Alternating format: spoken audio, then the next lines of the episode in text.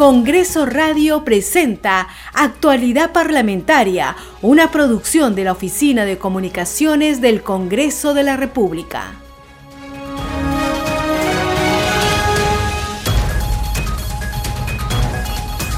¿Cómo están? Bienvenidos a su programa Actualidad Parlamentaria. Les saluda Carlos Alvarado y estos son los titulares.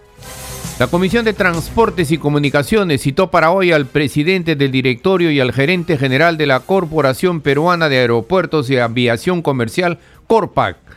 Deberán informar sobre el accidente del 18 de noviembre del 2022 en el Aeropuerto Internacional Jorge Chávez.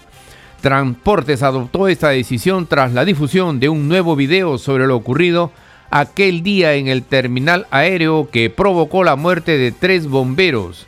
El presidente de dicho grupo de trabajo, Eduardo Salguana, dijo que los funcionarios de Corpac deberán presentar un informe detallado de lo sucedido el día de la tragedia. El Congreso debe tener información para contribuir a que este lamentable hecho se esclarezca de manera definitiva, aseveró Salguana Cavides. Los miembros del Consejo Directivo del Congreso se reunirán este mediodía en la sala Miguel Grau del Palacio Legislativo. Esta instancia congresal tiene entre sus funciones aprobar la agenda del Pleno Parlamentario. En tal sentido, también le corresponde fijar el tiempo de debate de los puntos incluidos en ella. La Comisión de Presupuesto continuará esta mañana el debate del predictamen del proyecto de ley de presupuesto del sector público para el año fiscal 2024.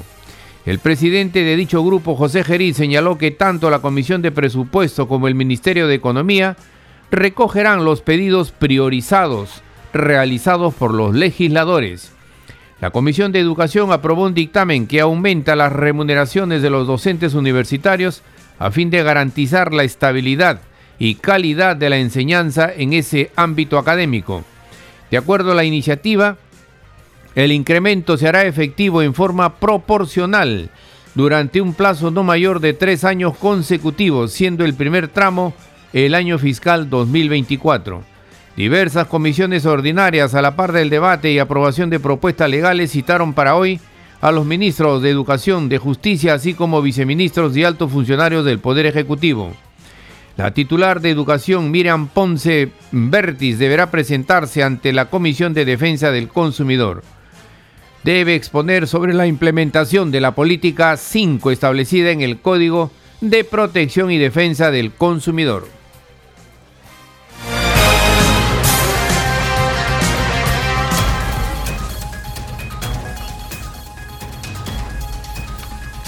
Desarrollamos noticias en actualidad parlamentaria. A raíz de la difusión del video sobre lo ocurrido el día del fatídico accidente que cobró la vida de tres bomberos en la pista de aterrizaje del aeropuerto Jorge Chávez, las principales autoridades de Corpac fueron citadas a la Comisión de Transportes. Así lo anunció el presidente de dicho grupo de trabajo, Eduardo Salguana. Escuchemos. Primero señalar que es un hecho sumamente grave, ¿no? Que afectó sin duda la, la imagen del país en torno a la seguridad que tenemos que brindar en los aeropuertos en general del Perú y sobre todo en el aeropuerto internacional más importante que tenemos, que es el, el área de, de, ingreso de los turistas extranjeros, como es el, el aeropuerto Jorge Chávez.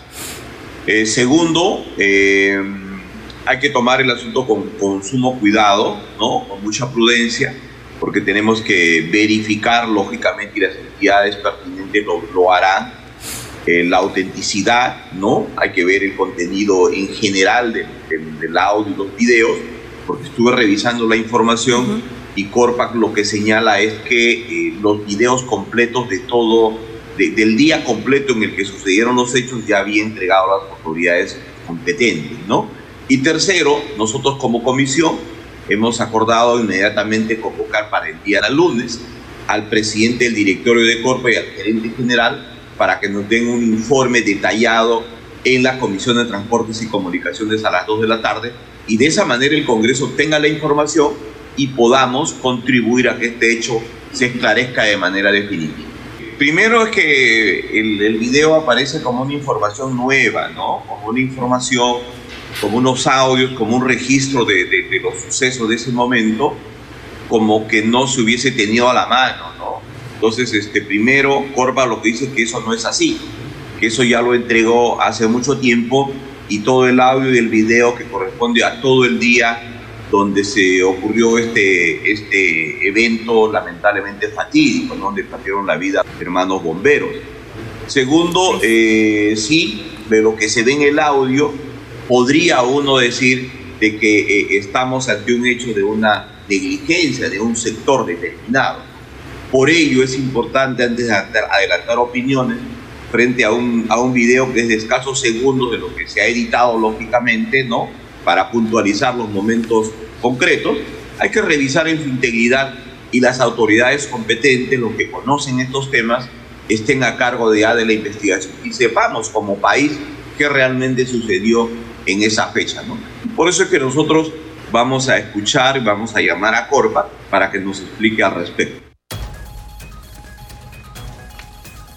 Seguimos desarrollando noticias en actualidad parlamentaria. La Comisión de Presupuesto inició el debate del predictamen que recomienda aprobar el presupuesto para el año fiscal 2024 que asciende a más de 240 mil millones de soles. La sesión o a la sesión acudió el ministro de Economía Alex Contreras. Sobre el tema tenemos el siguiente informe. Demandaron al Ejecutivo mayor presupuesto para la construcción de hospitales, obras de agua y saneamiento, escalas remunerativas en docentes y otros. Este es además el presupuesto más descentralizado de la historia. Para el año 2024 se ha contemplado un incremento de 13.500 millones de más recursos para los gobiernos regionales y locales respecto al 2023. Esto implica un incremento de 18,3%. Yo creo que en este proceso de descentralización, estamos avanzando no solamente en darle más recursos, sino también estamos dando continuidad al fortalecimiento y a la generación de capacidades tanto en los gobiernos regionales como en los gobiernos locales. Prácticamente no queda mucho espacio para seguir descentralizando gasto porque hay un componente del gasto que no se puede descentralizar, como por ejemplo los gastos en defensa, gastos en justicia, universidades u organismos constitucionales autónomos.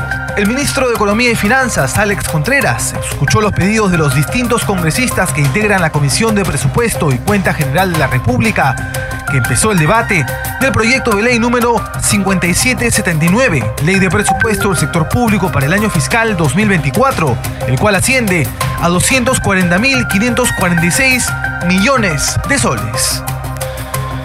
El objetivo del proyecto, señores congresistas, es aprobar el presupuesto anual de gastos para el año fiscal 2024 por el monto de 240.546 millones, que comprende los créditos presupuestarios máximos correspondientes a los pliegos presupuestarios del Gobierno Nacional, regionales y locales el presupuesto público en gasto corriente se ha destinado 147.735 millones, que es 61.3 del total. En gasto de capital es 64.706 millones, 26.9 del total. Y servicios de la deuda se ha destinado a 28.000 millones 364, que es el 11.8% del total.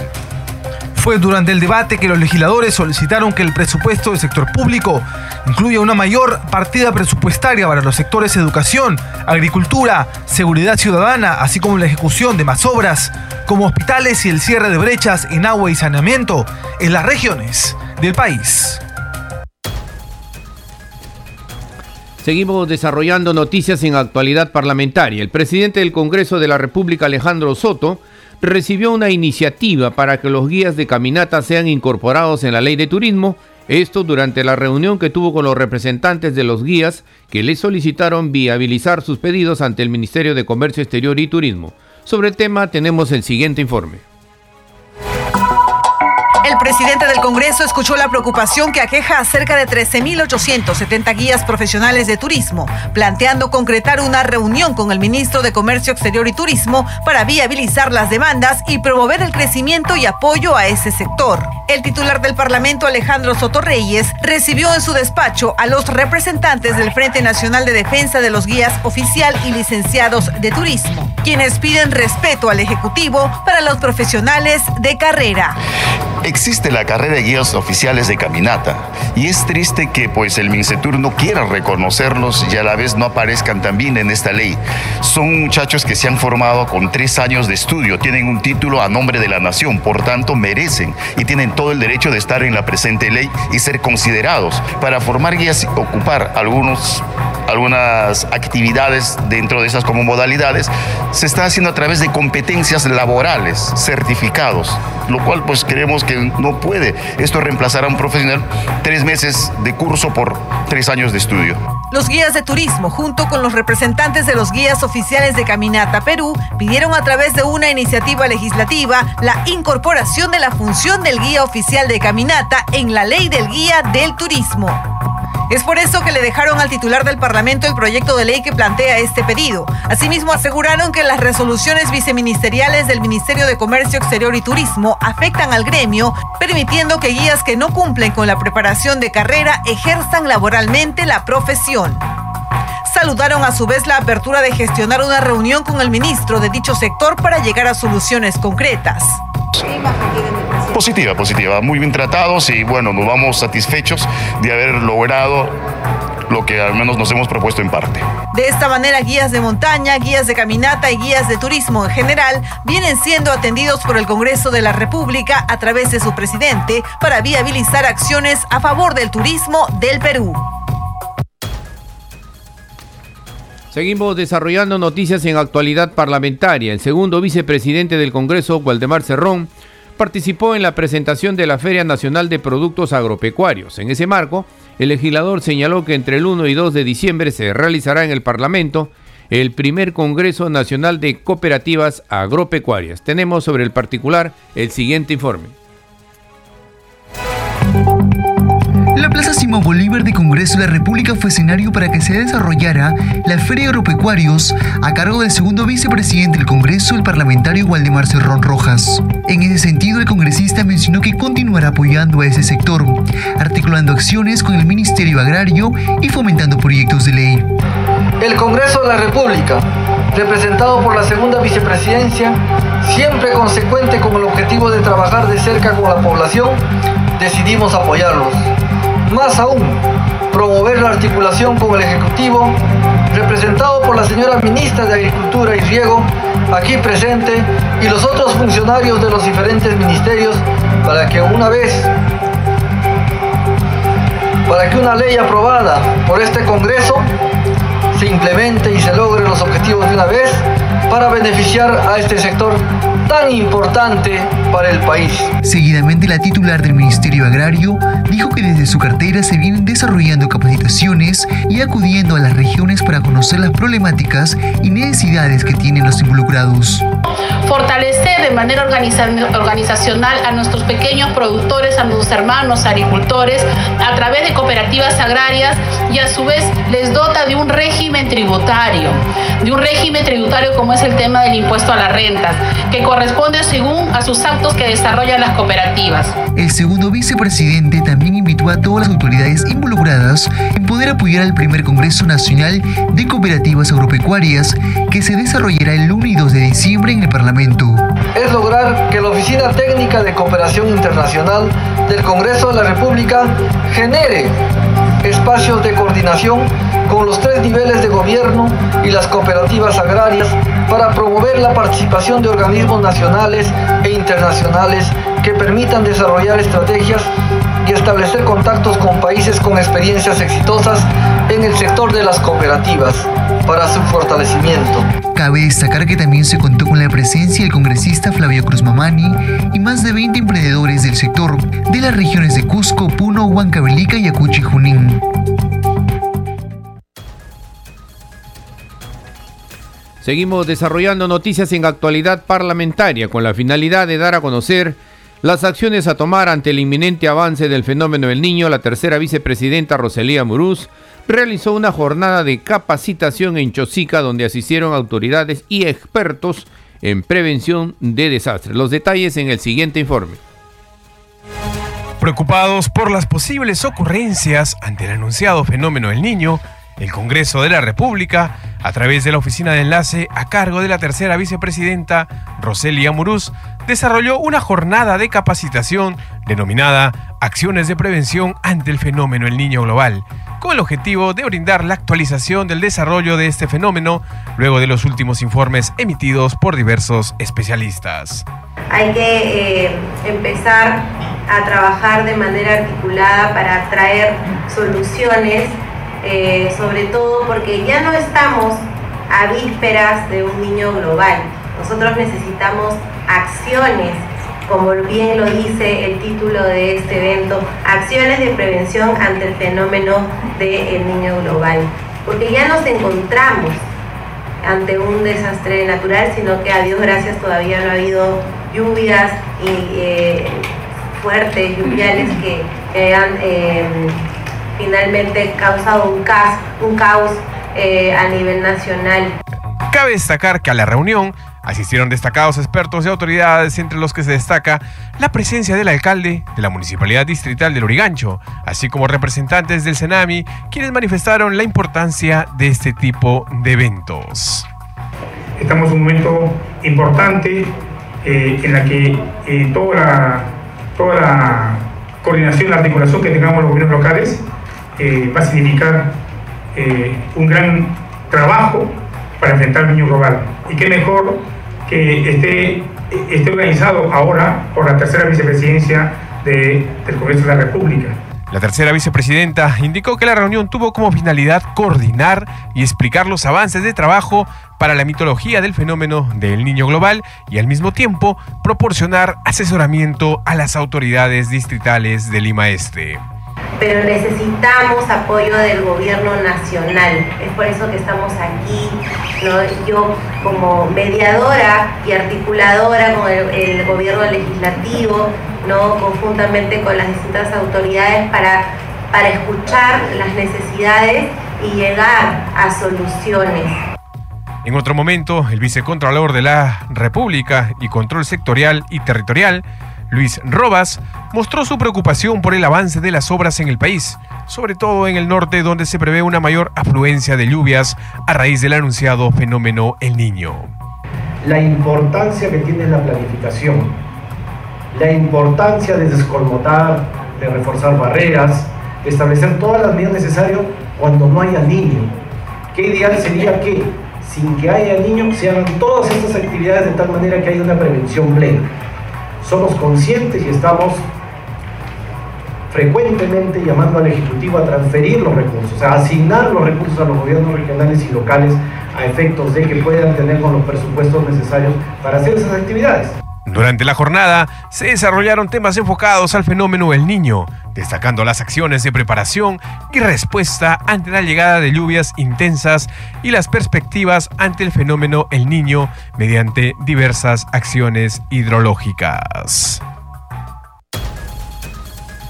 Seguimos desarrollando noticias en actualidad parlamentaria. El presidente del Congreso, Alejandro Soto, recibió al representante de los 20 distritos de Andahuaylas en la región Apurímac, el alcalde de San Miguel de Chacrampa, Apurímac, quien pidió mayores recursos para el desarrollo de su distrito y saludó la apertura del titular del Parlamento Nacional. Escuchemos. En su política de puertas abiertas, el titular del Parlamento, Alejandro Soto Reyes, recibió al alcalde del distrito de San Miguel de Chacarampa, ubicada en la provincia de Andahuaylas, región Apurímac. El pedido apuntó al apoyo de iniciativas legislativas que buscan el desarrollo de ese distrito, básicamente destrabar proyectos de agua, saneamiento y carreteras a través del proyecto de la ley de presupuesto para el año fiscal 2024. Mi visita es exclusivo es para buscar más presupuestos para atender nuestra población. Hay proyectos son paralizados de años y hasta el momento no se ejecutan, por eso queremos presupuestos inmediatos que se aprueben, que se viabilicen. Que han avanzado, pero hasta el momento no tienen su ejecución. Y nosotros ya hemos cumplido a cabalidad, ya, ya está en sus manos de la MEF prácticamente, para que nos pueda habilitar ello, porque son primeras necesidades, estamos hablando de salud, son este, saneamiento básicos, que es primordial para la población. Y también tenemos unos proyectos, o lo que es uh, de carreteras, porque para garantizar el buen salud tiene que haber carretera es su agua. Base de eso va a haber buena alimentación, también la población mismo, las personas van a querer, este, va a garantizarse con sus trabajos propios. El burgomaestre saludó la buena disposición del presidente del Congreso para con las autoridades, sobre todo tratándose de representantes del interior del país. De verdad, su atención, nuestro presidente del Congreso de la República, es muy importante para nosotros. Nos abren las puertas. Yo vengo de un distrito tan humilde, pobre, extrema pobreza, mayoría de la población. Estoy hablando, yo soy alcalde de San Miguel de Chajrampa. Agradecemos bastante por su atención y también eh, apoyarnos como a un pueblo más olvidado. Ah, nos ha dado abrir las puertas, nos atendió mm, de verdad con cariño, con la voluntad también viendo nuestro distrito como Chajrampa, como provincia de Andahuay, la región Apurímac. Eh, de verdad, atención ha sido muy bueno, siempre pensando también en la gente humilde. El representante de la población del distrito ubicado a más de 3.600 metros sobre el nivel del mar se retiró satisfecho agradeciendo la apertura del Congreso de la República a través de su presidente. Seguimos desarrollando noticias en actualidad parlamentaria. En el Cusco, la Comisión de Cultura atendió las diversas preocupaciones de la población sobre la posible implementación de la venta virtual de boletos al santuario de Machu Picchu. Los detalles en el siguiente informe escucharon a la población del Cusco en una audiencia pública que trató la venta virtual de boletos para el santuario de Machu Picchu, el proceso de descentralización del sector cultura, manejo de residuos sólidos en el santuario Inca y las acciones de prevención ante incendios forestales. El compromiso de la Comisión de Cultura realmente va a ser firme siempre, ¿no? En que los recursos estén mejor administrados que los recursos que se generan en el interior del, país, en este caso en el Cusco, deben quedarse en el Cusco y deben administrarse en el Cusco.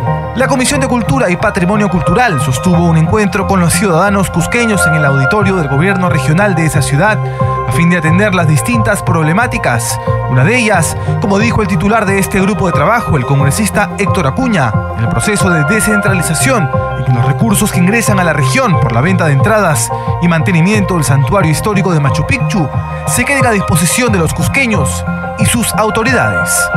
También apostamos porque la venta de plataforma virtual de los boletos del ingreso al Santuario Histórico de Machu Picchu sea a través de una plataforma virtual manejada por los funcionarios del Ministerio de Cultura, no por este, los señores de una empresa privada que estaría tercerizando eh, una empresa Hoyos del grupo Credicor. Entonces, todo esto se ha debatido, estoy dando solo las conclusiones, bueno, estamos contentos por los resultados, todo esto va a trasladar la comisión, los acuerdos a la ministra en una próxima sesión.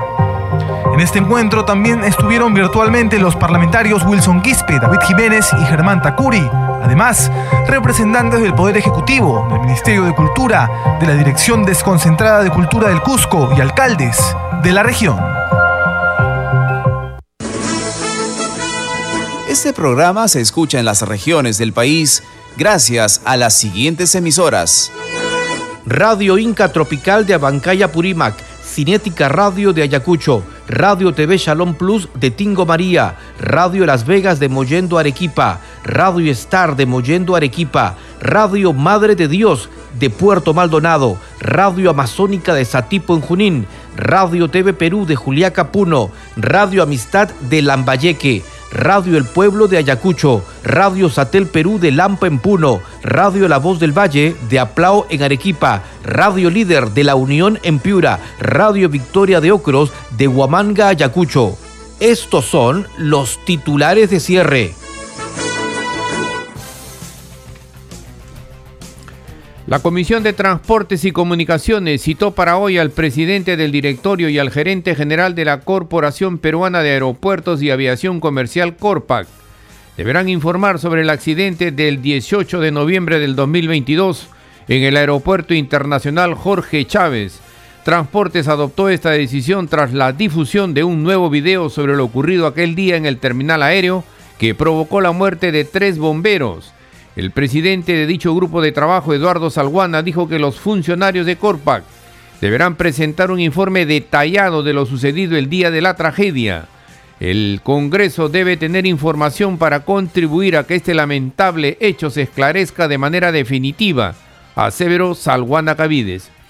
Los integrantes del Consejo Directivo del Congreso de la República se reunirán este mediodía en la sala Miguel Grau del Palacio Legislativo. Esta instancia congresal tiene entre sus funciones aprobar la agenda del Pleno Parlamentario. En tal sentido, también le corresponde fijar el tiempo de debate de los puntos incluidas en ella. La Comisión de Presupuesto y Cuenta General de la República continuará esta mañana el debate del predictamen del proyecto de ley de presupuesto del sector público para el año fiscal 2024. El presidente de dicho grupo, José Gerí, señaló que tanto la Comisión de Presupuesto como el Ministerio de Economía recogerán los pedidos priorizados realizados por los legisladores. La Comisión de Educación aprobó un dictamen que aumenta las remuneraciones de los docentes universitarios a fin de garantizar la estabilidad y calidad de la enseñanza en ese ámbito académico. De acuerdo a la iniciativa, el incremento se hará efectivo en forma proporcional durante un plazo no mayor de tres años consecutivos, siendo el primer tramo del año fiscal 2024. Diversas comisiones ordinarias, a la par del debate y aprobación de propuestas legales, citaron para hoy a los ministros de Educación, de Justicia, así como viceministros y altos funcionarios del Poder Ejecutivo. La titular de Educación, Miriam Ponce Berti, fue convocada a la Comisión de Defensa del Consumidor. Hasta aquí las noticias en actualidad parlamentaria. En los controles nos acompañó Franco Roldán. Saludamos a Radio Luz y Sonido de Huánuco, Radio Capullana de Sullana en Piura, Radio Sabor Mix 89.9 FM de Quillo en Yungay, Ancash, Radio Mariela de Canta, Radio Sónica de Ayacucho, Radio Estéreo 1 de Jauja en Junín, Radio Acarí de Arequipa, Radio Continental de Sicuani en Cusco, Radio Star Plus de Nazca en Ica y Radio Shalom 104.5 FM Villarrica Oxapampa en Pasco que retransmiten nuestro programa. Hasta mañana. Congreso Radio presentó Actualidad Parlamentaria, una producción de la Oficina de Comunicaciones del Congreso de la República.